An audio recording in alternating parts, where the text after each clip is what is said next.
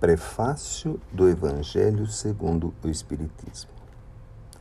Os Espíritos do Senhor, que são as virtudes dos céus, qual imenso exército que se movimenta a receber as ordens de comando, espalham-se por toda a superfície da terra e, semelhantes a estrelas cadentes, vêm iluminar os caminhos e abrir os olhos aos cegos eu vos digo em verdade que são chegados os tempos em que todas as coisas hão de ser restabelecidas no seu verdadeiro sentido, para dissipar as trevas, confundir os orgulhosos e glorificar os justos.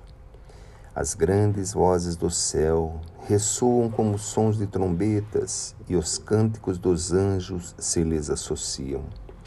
Nós vos convidamos a vós, homens, para o divino concerto Tomai da lira, fazei uníssono nas vossas vozes, e que, no hino sagrado, elas se estendam e repercutam de um extremo ao outro do universo. Homens, irmãos a quem amamos, aqui estamos juntos de vós. Amai-vos também uns aos outros e dizei do fundo do coração, fazendo as vontades do Pai que está no céu: Senhor, Senhor e podereis entrar no reino dos céus. O Espírito de Verdade.